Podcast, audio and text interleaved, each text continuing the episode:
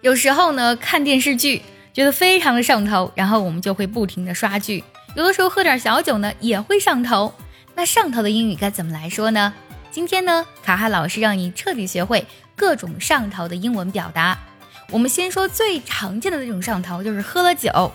喝酒上头呢，其实本身去讲指的是头有点晕、眩晕的。我们可以用 dizzy，d i double z y。这是个形容词，就是头晕的意思。比如说，I feel dizzy after drinking that cocktail。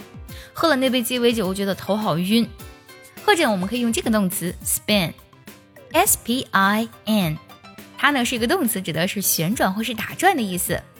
For example，the alcohol is making my head spin。啊，这个酒精让我头好晕啊，头昏眼花的，都可以用 spin 来表示。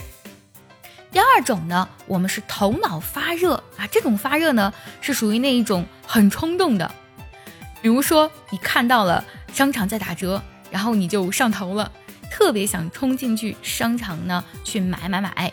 这个时候这种发热呢，我们可以用 rash，r a s h 来表示。想要专项练习，并且和小伙伴们在群里一起打卡学习。可以加入早餐英语的会员课程，你可以直接微信搜“早餐英语”的四个字的拼音，或是点开节目文稿加我的微信。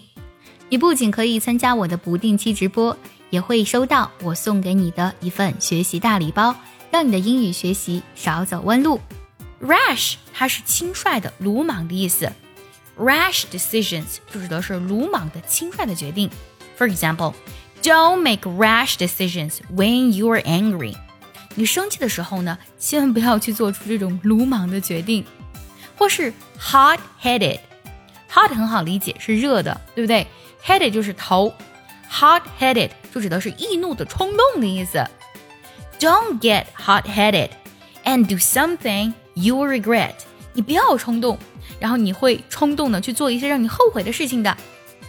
Don't get headed and do something you will regret。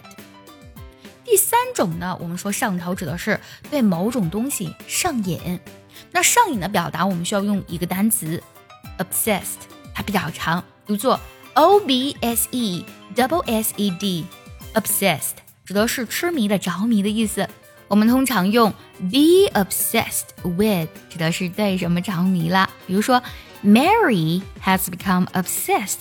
with pop music. Mary 呢，最近迷上了流行音乐。Mary has become obsessed with pop music. 今天我们分享了三种上头的英文表达，你都学会了吗？学会的话，记得点赞收藏，也可以转发给需要它的人。See you next time. Bye bye.